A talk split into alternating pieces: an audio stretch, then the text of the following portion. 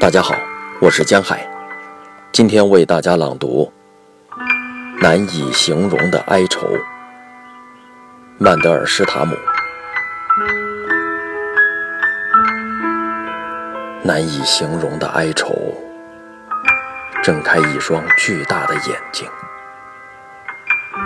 花瓶醒了过来，破见自己的晶莹。整个房间充满倦意，好一种甜蜜的药品。这般渺小的王国，吞噬了如此之多的睡梦。分量不多的红酒，还有少许五月的阳光。几根纤细白皙的手指，掰开一块。